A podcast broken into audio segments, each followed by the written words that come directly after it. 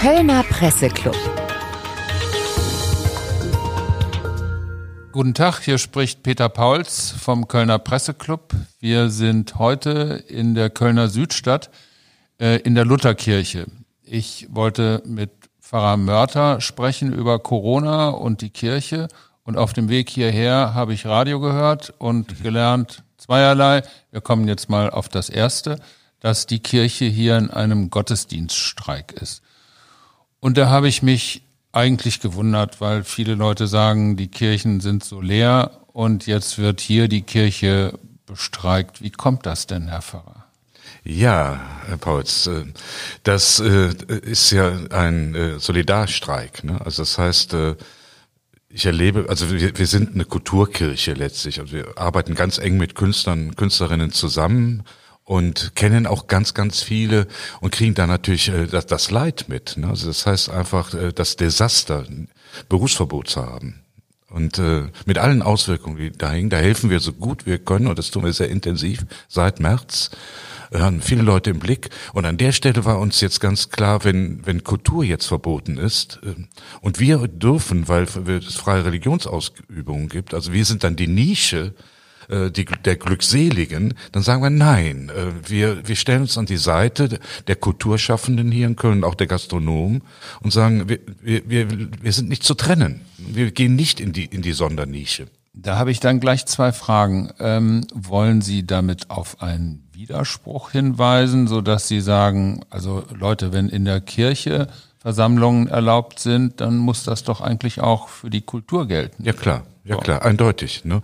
Also das heißt, für mich ist Kultur äh, genau wie Kirche, das, das ist so wie, wie die Luft zum Atmen. Man kann die Luft nicht abstellen. Wir, wir brauchen die Kultur, wir brauchen auch, auch die, auch die geistlich-sinnlichen, äh, denkerischen Impulse aus einer Kirche. Aber es ist, das ist eben nicht trennbar voneinander. Aber Sie sagen auch, das ist ein Widerspruch und auf diesen Widerspruch äh, will ich hinweisen. Exakt, genau so, ja. Und das, sind ja, es geht ja bei uns um drei Sonntage, wo wir einfach sagen, drei Sonntage schweigen wir, die Kirche ist ja auf, also Leute können kommen, für sich beten, eine Kerze anzünden, das geht. Aber es gibt, es gibt, äh, es gibt kein Angebot, es gibt nichts, es gibt keinen Pfarrer, der irgendwas redet, ne? es wird, singen dürfen wir ja sowieso nicht, es ist einfach mal, einfach mal drei Wochen still sein und um mal zu überlegen und zu sehen, was passiert hier eigentlich in diesem Land. Aber Pfarrer Mörter ist ja eigentlich nicht wirklich still. So habe ich sie nicht erlebt. Und auch ja. jetzt sprechen wir ja. ja. Äh, sie reden doch an anderer Stelle. Ja klar, ich mache mein wöchentliches Wort zum Sonntag, wo es immer wieder sehr klare Ansagen gibt, aber immer eher auch als, als äh, zum, zum Anstupsen, zum Nachdenken, also Fragezeichen zu setzen, kritisch hinzuschauen, das Gehirn einzuschalten und das Gefühl eben auch mit dazu. Aber das Wort zum Sonntag, das sprechen Sie ja nicht in der Kirche, das ist ein digitales genau, Format. Social Media. Aber immerhin, das erreicht ja Tausende von Menschen. Äh, Wie viele Tausend erreicht das? Also ich, ich zähle das nicht so genau, bis zu so 7000 hören das eben. Das ist schon nicht schlecht. Das ist gut. Ne? Also eine Kirche mit 7000 ja. Besuchern, äh, die müssen ja. Sie sich suchen. Ähm, aber ist es nicht so, dass Social Media und Digitales, äh, wenden Sie sich da nicht eher an ein jüngeres Publikum? Vergessen Sie darüber die Alten, die nee, ja vielleicht viele Fragen haben? Also ich würde mal sagen, äh, also wir sind eine sehr junge Kirche, zu uns kommen sehr viele junge Leute und äh, die Älteren, die zu uns kommen, die können durchaus Social Media. Also durch die Enkel haben die das gelernt, die sind ja nicht doof. Ne?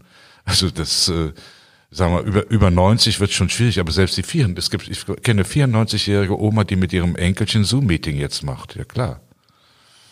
So wie Sie es erzählen, sind Sie mit Ihrer Gemeinde eng zusammen. Kann ja, man das so sagen? Das kann man so das sagen. Das ist nicht nur so eine ja. Gottesdienstbeziehung, ja. sondern das ist eigentlich eine Alle-Tage-Beziehung. Ja. Ist das ein bisschen so? Das ist so. Das heißt, also, also wir haben Menschen im Blick, wir, fra wir fragen auch nach, wir haken nach. Äh, wir gucken, müssen uns um jemanden Sorgen machen. Ähm, ähm, wir haben im März, als Corona anfing, über 160 Seniorinnen angerufen, von denen wir die Nummer hatten. Ich wusste, dass das Blödsinn ist, aber wir haben es trotzdem getan. Alle brauchten keine Hilfe, also weil sie autark sind, weil sie souverän sind, weil sie klarkommen. Äh, oder wo teilweise die Nachbarschaft funktioniert dann. Und alle wissen, wenn es brennt, die Nummer steht. Äh, und Menschen rufen dann noch an, die melden sich. Und gleichzeitig sind wir sehr pragmatisch, haben gerade eine riesen Weihnachtsaktion laufen. für, für arme Kinder eben. Ne? Das ist ein Wahnsinnsding. Und da braucht es auch viele Leute zu. Also immer wieder ist was im Gange oder Flüchtlingsarbeit, also wo Leute gefragt sind. Für was für eine Kirche stehen Sie, Herr Pfarrer? Also wenn Sie so sprechen, dann denke ich, Sie sind so ein bisschen Sozialarbeiter, Sie sind Kommunikator, Sie sind auf Social Media unterwegs, Sie sind auch ein bisschen politisch, weil Sie sagen, mhm. diese Regeln sehe ich nicht ein, deshalb streiken mhm. wir mal. Das ist meine Möglichkeit zu protestieren. Was ist das für ein Gott und was ist das für eine Kirche? Also Sie haben, Sie haben noch einen Aspekt äh, äh, nicht erwähnt, äh, den spirituellen Menschen. Ich sage immer, ich bin rheinischer Schamane, nur mit dem Rhein, der mir durch die Brust fließt. Also hat mit Esoterik nichts zu tun sondern so was back to the roots, was ganz urchristliches zu sehen, dass im Segen zum Beispiel Kraft liegt das für Möglichkeiten. Und das ist nicht der Segen, der von mir kommt, sondern kommt von, fließt durch mich hindurch, der kommt von woanders her. Aber ich muss dafür offen sein äh, und dann ist er wieder erlebbar für Menschen. Und deswegen kommen so viele, gerade auch junge Menschen jetzt zu uns in die Kirche, weil das spürbar ist. Also diese sinnliche, äh, spirituelle äh, Seite ist für mich äh, der Motor eigentlich äh, meines ganzen Wirkens. Jetzt interessiert mich, wie sehen Sie Ihre Kirche? Sie sind ja das ist eine evangelische Kirche. Wie sehen Sie in dieser Corona-Zeit in der Gesamtheit? Dann können wir ja vielleicht auch nochmal zu der anderen Konfession schauen. Mein Eindruck als Zeitgenosse und Journalist ist, ich habe eigentlich relativ wenig, ich klammer Sie jetzt mal aus, von der Kirche mitgekriegt, obwohl wir doch eigentlich eminente Fragen von Humanität, von Menschsein, von Krankheit, von Leben und Tod haben. Sehe ich das falsch? Bin ich da? Nein, leider nicht, leider nicht. Also, ähm, also mit dem, Lock, mit dem ersten Lockdown ist auch Kirche in den Lockdown gegangen, war auf einmal weg. Äh, dann gab es äh, natürlich gestreamte Gottesdienste, als ob nichts wäre. Ne? Also, also, teilweise äh, ja, schwer nachvollziehbar. Äh, es gab kreative Formen äh, über Social Media äh, einfach die Menschen zu erreichen. Also da ist auch Kontakt zu Gemeindegliedern gehalten worden, aber es ist kaum über diesen Kreis hinaus. Also wenig über diesen Kreis hinaus. Äh, was mir massiv gefehlt hat, war war war, war die Handlungsfähigkeit. Wo sind, wo sind die Menschen, die wirklich Hilfe brauchen? Da wurde Kirchen nämlich nach den Alten gefragt, die Kirchen nicht brauchten. Das ist, ne, was mir klar war. Also auch das Bild von, von, von älteren Menschen, das finde ich so daneben, als ob in dem Augenblick, wo man älter wird, man automatisch hilfsbedürftig wird. Das stimmt einfach nicht. Die sind stärker, als wir denken und souveräner, als wir denken. Äh, das Wollen wir da einen kleinen Exkurs machen? Warum, warum sind Ihre älteren Gemeindemitglieder stärker? Weil die schon schwere Zeiten durchlebt ja, klar. haben? Ja, klar ähm, ne, das ist berühmte Altersweisheit.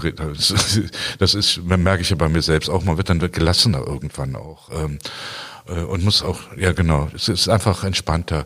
Ähm, also mir, so gerade die über 80-Jährigen, äh, von denen höre ich immer wieder so dieses, äh, wir haben viel erlebt. Wir haben viel erlebt, oder wir waren Kriegskinder. Wir wissen, was Hunger ist. Wir wissen, was Tod ist. Wir wissen, was Todesangst ist. Da braucht, braucht ihr mir nicht mit Corona kommen. Ne? Also es erschüttert uns nicht. Was uns aber erschüttert, ist, dass wir unsere Enkel nicht mehr in den Arm nehmen dürfen. So, und jetzt sind wir wieder bei einer Wirklichkeit, wo ich denke, das ist doch nicht nur eine Frage für die Virologen, sondern auch für die Kirche. Zum Beispiel, Exakt, ja. was mache ich, wenn ich vor meinen Enkeln stehe? Ja. Oder wie löse ich auch diesen Widerspruch auf, ja. dass ich in die Kirche gehen darf, ich darf aber nicht Verwandtschaft treffen, wenn es, was weiß ich, mehr als drei Haushalte sind und mehr als zehn Personen. Ja. Was, was könnte Kirche da oder was würden Sie als Kirche da tun? in der öffentlichen Diskussion. Also ermutigen. Also meine Botschaft ist seit März immer, lasst euch nicht kirre machen, lasst euch nicht Angst machen, äh, handelt verantwortlich, ja. Ne? Äh, denkt immer dran, wen, wen beschützt ihr, indem ihr euch, indem ihr euch zurückhaltet. Äh, alles ja, äh, aber trotzdem gibt es Grenzen. Ähm, wo also ich, erzähle mal die Geschichte von äh, einer der ersten äh, Corona-Infizierten hier in Köln im März, kam aus Ichgl zurück, eine junge Frau, und die 90-jährige äh, Tante hatte ihr den Skiurlaub finanziert, sonst hätte sie es nicht machen können.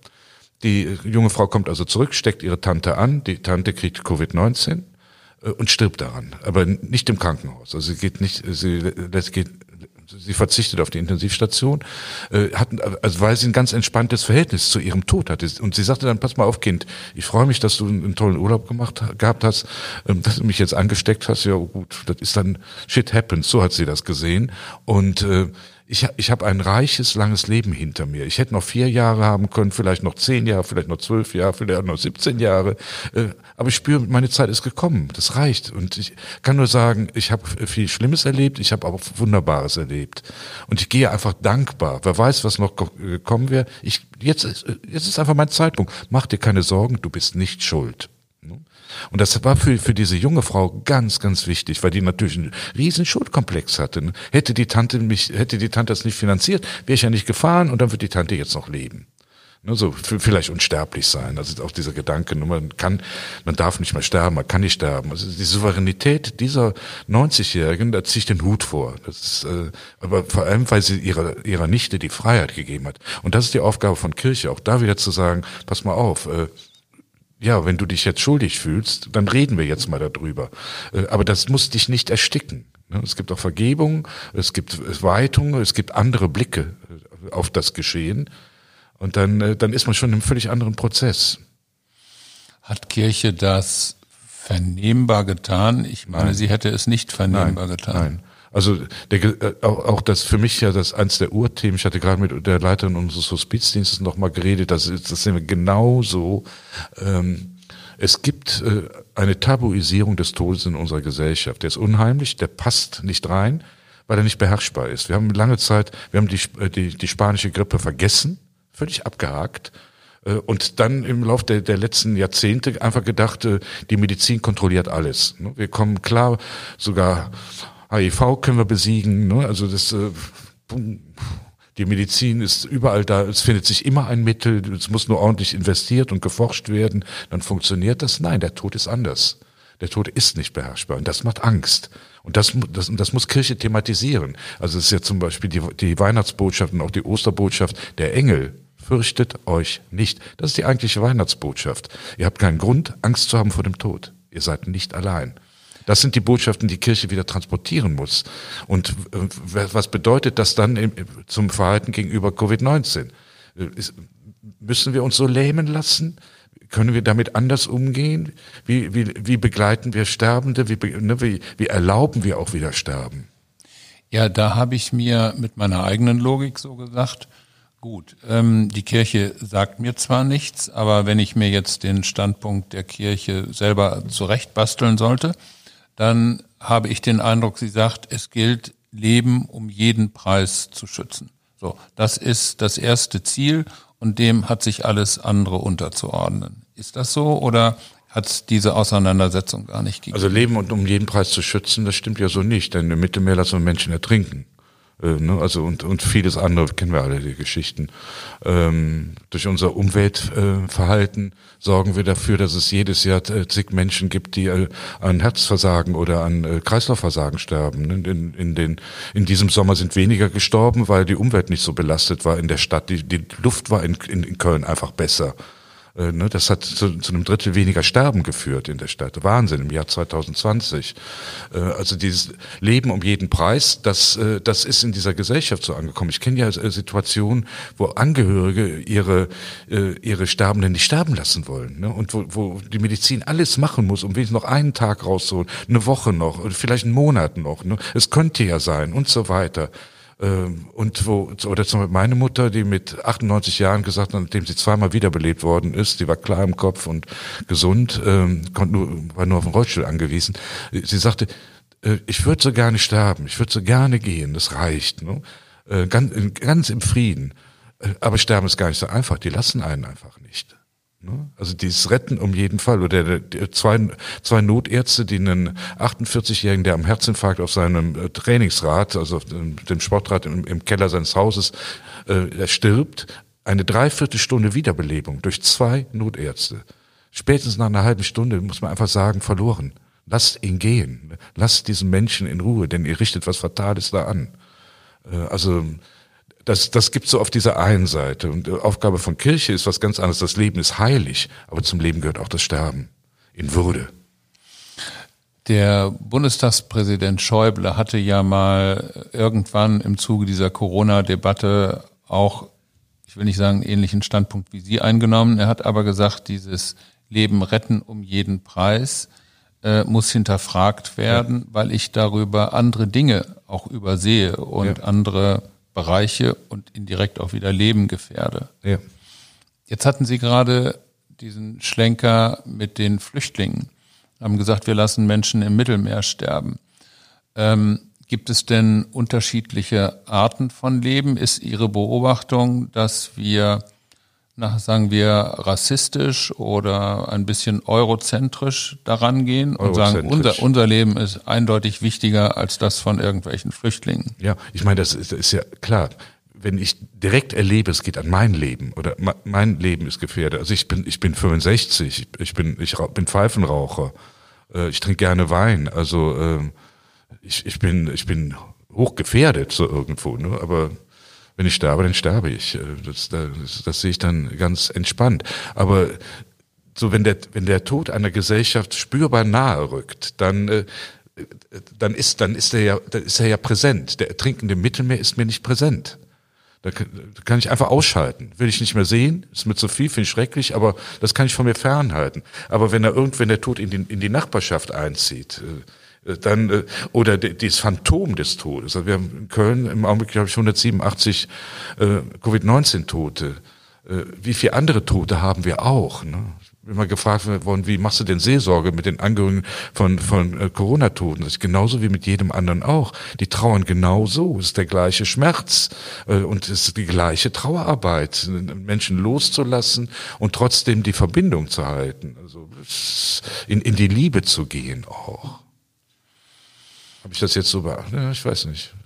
Ja, im Grunde schon. Ich bin zwar der Meinung, dass man schon sehr die Augen zumachen muss, um das nicht mitzubekommen, ja. was im Mittelmeer ja, los ist. Passiert ja leider. Ähm, ich habe sicherlich an einiger Stelle ein anderes Bild als Sie, aber ich meine, es ist ein Skandal. Wir können nicht zuschauen, wie Menschen absaufen. Das, aber da, da finde ich dann nicht. auch wieder meine evangelische Kirche, da bin ich dann stolz drauf, dass sie im letzten Jahr die Sea-Watch 4 in Zusammenarbeit mit der Sea-Watch 3, also die Sea-Watch 4 ins Mittelmeer geschickt haben, ein großes Rettungsschiff und gleich jetzt gerade daran sind, die C1 4 ins Mittelmeer zu schicken. Also ein zweites evangelisches Rettungsschiff zusammen mit Ärzte ohne Grenzen und in Zusammenarbeit mit den Mittelmeer-NGOs. Also das, das, ist ein ganz klares Zeichen, dass sowas, äh, das ist für mich ein, ein Bekenntnisstand. Ne? So wie damals Bonhoeffer sagte, wer nicht für die Juden schreit, darf nicht Gregorianisch singen. 1933 hat er recht gehabt. Er gehört aber zu den wenigen in unserer Kirche, die das damals gesagt hatten. Und heute ist genauso, wer nicht für die Menschen im Mittelmeer schreit, der darf nicht Gregorianisch singen. Ne? Also das äh, geht nicht. Bonhoeffer hat dem Menschen ja eine Entscheidung und eine Verantwortung aufgebürdet. Ja. Der ja. hat gesagt, ihr werdet äh, nicht die Linie finden, die euch von allem freispricht. Ja. Ähm, was müsste Kirche denn noch tun über, über das ähm, Chartern eines Schiffes hinaus? Eigentlich hat Kirche doch ganz andere Möglichkeiten, auch ein Wertesystem zu verkünden. Und das ist nicht sehr kompliziert, wenn man sagt, wir dürfen, wir können sehr viele Sachen machen. Wir können Grenzen zumachen, wir mhm. können Flüchtlingslager einrichten. Nur wir können nicht zusehen, wie Menschen, von denen wir wissen, dass sie ertrinken, wir können sie nicht ertrinken lassen. Nein, ganz, ganz genau. Exakt. Also das heißt, äh, da müssen wir handeln. Aber ich finde, das Zeichen mit den beiden Schiffen ist ein sehr, sehr klares Bekenntnis. Äh, genauso wie wir Kirchenasyle in, der evangelischen Kirchen machen. Ne? Das ist ja auch ein starkes Bekenntnis. Aber gleichzeitig gehört dazu auch die Ansage in der Gesellschaft rein, äh, dass äh, eben, dass es Bekenntnisstände sind, dass es urchristliche Fragen sind. Äh, und wenn wir da nicht konsequent sind, uns selbst verlieren. Gleichzeitig äh, die Denkanstöße in unsere Gesellschaft hinein.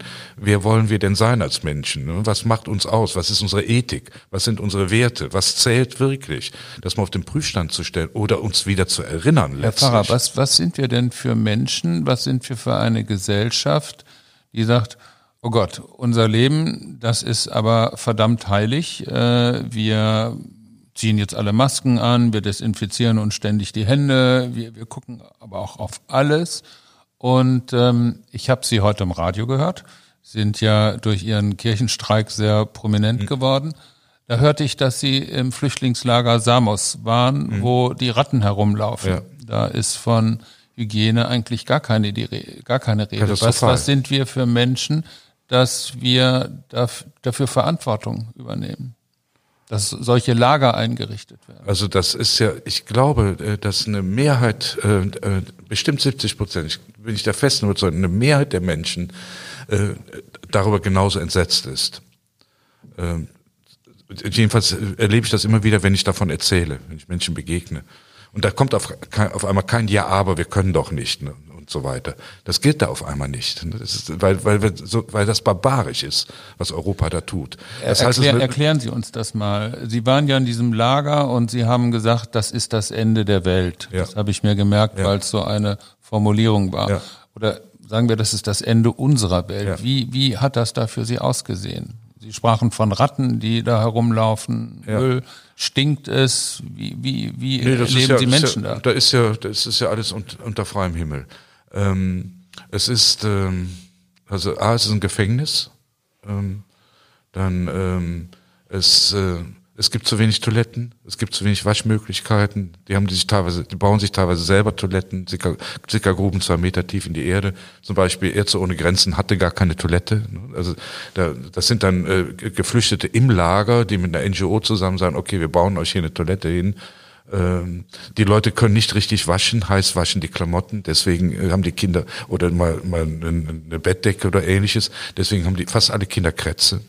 Das ist so, sind so, so einfach so unfassbare Zustände. Oder dass im, im, im Catering-Essen dann teilweise die Würmer sind. Ne? Man sieht, also lebendige Würmer drin. Deswegen kochen die Leute das Essen auf äh, mit Holz, das sie sich heimlich klauen müssen teilweise werfen die Plastik ins Feuer rein, weil sie zu wenig Holz haben. Das sind unvorstellbare Zustände. Und so sind die Maden dann tot und das Essen, irgendwie schmeckt es dann. Ne? Irgendwie kann man es irgendwie essen. Andere hungern einfach, äh, weil sie sagen, das, das kann man nicht essen. So, so geht man nicht mit Menschen um. Was ist das für ein Lager gewesen? Wer, äh, wer unterhält dieses Lager? Das ist Vati auf Samos. Ja. Und ähm, äh, das wird unter, das ist die die Europäische Union zahlt ne? und die Griechen sind für die Umsetzung zuständig. Und äh, ich habe da nette Polizisten an den, an den Eingängen erlebt. Ne? Also es ist, die spielen auch mit den Kindern. Also es sind, aber die begegnen sich menschlich, aber sie sind Teil eines Systems und können da nichts machen. Es geht darum zu sparen, so billig wie möglich.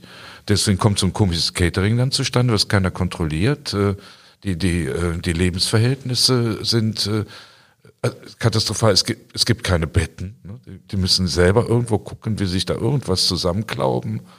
Ähm, das also das, das ist, ist gewollte Abschreckung. Das, gewollte ist, Abschreckung. Das, ist, das ist ein offizielles Lager, das von der Europäischen Union finanziert wird und äh, dieses Reglement wird umgesetzt von der griechischen Regierung. Ja, ja, das ist ein bisschen komplizierter. Das Ursprungslager ist ein Containerdorf gewesen, äh, direkt an der Hauptstadt Samos dran, äh, an einem Berghang, für 500 Menschen eingerichtet.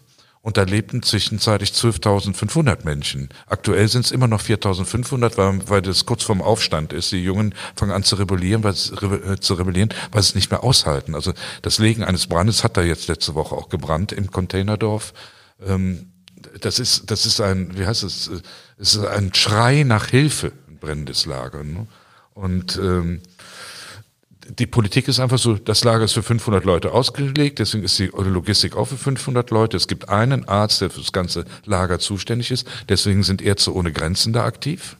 Ehrenamtlich, alle ehrenamtlich. Ohne ehrenamtliche Arbeit wäre wär das eine solche Katastrophe in diesem Lager.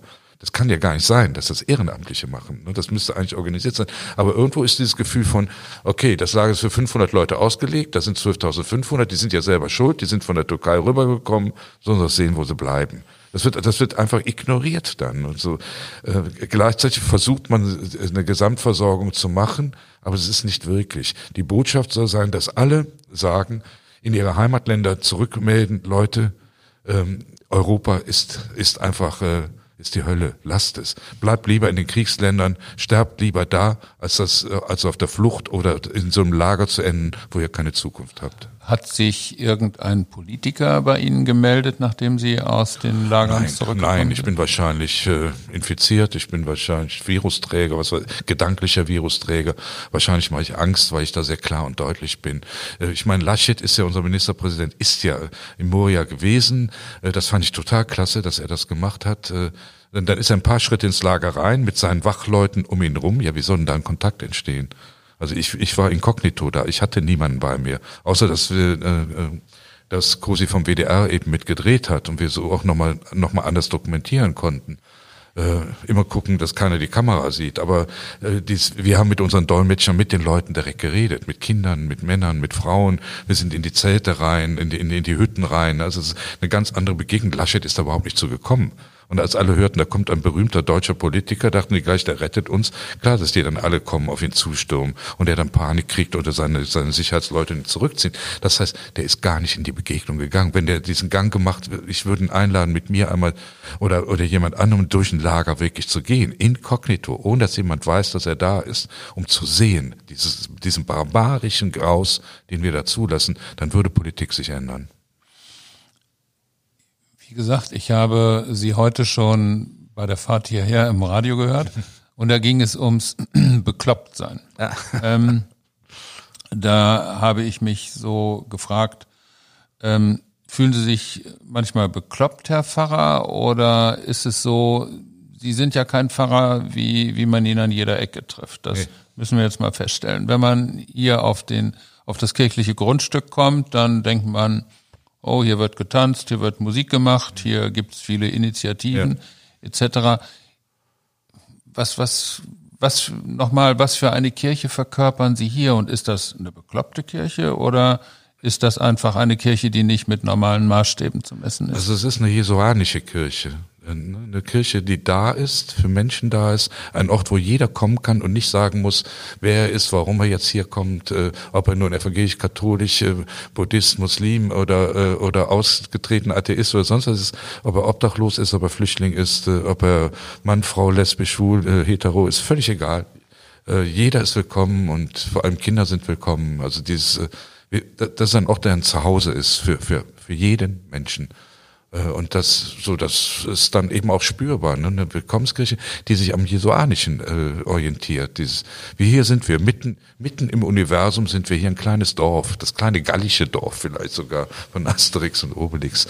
Ähm, dieses bekloppte, also ich bin, ich bin nur Rheinländer und ich glaube, wir haben alle dieses Markenzeichen, ein bisschen jeck zu sein. Das heißt, uns nicht unbedingt an Regeln zu halten, wenn wir das nicht einsehen, äh, anders damit umzugehen, immer auch zu hinterfragen, äh, mit Obrigkeit erstmal wenig anfangen zu können oder Gehorsam, ne, wenn er keinen Sinn macht. Mich fragte mal jemand, wer sind denn deine Vorbilder? Da hatte ich immer Probleme, Vorbilder zu benennen. Ja klar, theologisch gesehen ist es dann Dietrich Bonhoeffer. Das ist mein, mein geistiger Lehrer, würde ich mal sagen, auch äh, mit dem ich ganz, ganz eng und. Sie müssen mal mit einem Satz erklären, noch wofür Bonhoeffer stand. Also Dietrich Bonhoeffer war äh, äh, Theologe, äh, Pfarrer, äh, also evangelischer Pfarrer, und er hatte, er gehörte zum Kreisauer Kreis, er gehörte zum Widerstand gegen Adolf Hitler von Anfang an und ist dafür auch umgebracht worden. Und er hat ja eine These vertreten, er hat gesagt, man kann christlich handeln, man ist, muss aber nicht unbedingt Christ sein. Und es gibt Christen, die handeln gar nicht christlich. Ja, exakt. Ja, klar. Äh, so sehe ich das genauso. Ne? Das heißt, wer, wer jetzt betend, das Bild kennen wir ja alle, ne? gefaltet da sitzt und sagt, okay, alles andere ist mir aber egal, äh, der hat irgendwas nicht verstanden. Also Christian heißt immer auch äh, in, in ein Bekenntnis gehen und mutig zu sein und immer auch zu, zurückzufangen, äh, so habe ich Theologie studiert, was macht das Jesuanische aus? Und das heißt immer das beiden Menschen sein ohne Bedingungen und ohne zu sagen, jetzt musst du aber das und das. Ne? Also ganz klar zu sein. Deswegen ist bei mir dieses Jecke oder Bekloppte, äh, Vorbild waren so äh, Charlie Chaplin, Charlie Rivel, die großen Clowns unserer Zeit. Die, wie gerade Charlie Chaplin, der anscheinend verliert. Und wenn er dann in den Horizont geht, äh, man genau weiß, er hat gewonnen. Er hat gewonnen. Jetzt sagen Sie uns noch eins, Sie sind 65 ja. und eigentlich geht man ja dann in den Ruhestand. Ja. Sie haben 33 Jahre hier an der Lutherkirche ja gearbeitet und Sie haben der Kirche einen Namen gemacht. Wie geht's weiter? Geht's weiter? Ja, ich mache Nachsitzen. Also Leute haben mich darum gebeten, ich habe auch gesehen, dass es nötig ist, Die Kirchenleitung muss dem jetzt noch zustimmen, denke ich, werden sie sicher tun. Ähm, also das heißt, ich verlängere äh, über die Pensionierung hinaus um anderthalb Jahre. Ich habe gesagt, maximal anderthalb Jahre, mindestens ein Jahr, maximal anderthalb Jahre, um Kirche neu aufzustellen für das Jahr 2000, äh, 2100, würde ich mal sagen. Also einfach äh, nach vorne zu denken, wie eine Kirche auch ohne Kirchensteuer funktioniert, wie Kirche getragen wird von, von vielen Menschen auf vielen Schultern, weg von der Pfarrerkirche, sage ich als Pfarrer, ne? Äh, weil die Zeit ist vorbei. Es stehen ganz völlig andere Gemeindeformen an. Und ich kann mir gut vorstellen, äh, so diesen Weg zu eröffnen. Das, das ist demokratischer zu machen dann auch. Dann würde ich sagen, dann kommen wir in ich denke mal eher anderthalb Jahren, weil in einem Jahr werden Sie nicht davon lassen können. Kommen wir in anderthalb Jahren nochmal bei Ihnen vorbei, Herr Pfarrer? Ja, aber da, aber Pauls, dann äh, können Sie sicher sein, habe ich einen neuen Verein gegründet, weil ich mich dann nochmal anders selbstständig mache, um noch anders in Gesellschaft reinwirken zu können. Und über und mein, meine Flagge wird die Piratenflagge sein, der Freibeuter. Okay, dann haben wir wieder ein Thema. Also, wir danken Ihnen, ja, Pfarrer Mörter, das war hochinteressant und ähm, dann ähm, wirken Sie weiter so, wie Sie das für richtig halten. Ja, garantiert. Aber mit vielen Menschen im, im Rücken. Dankeschön.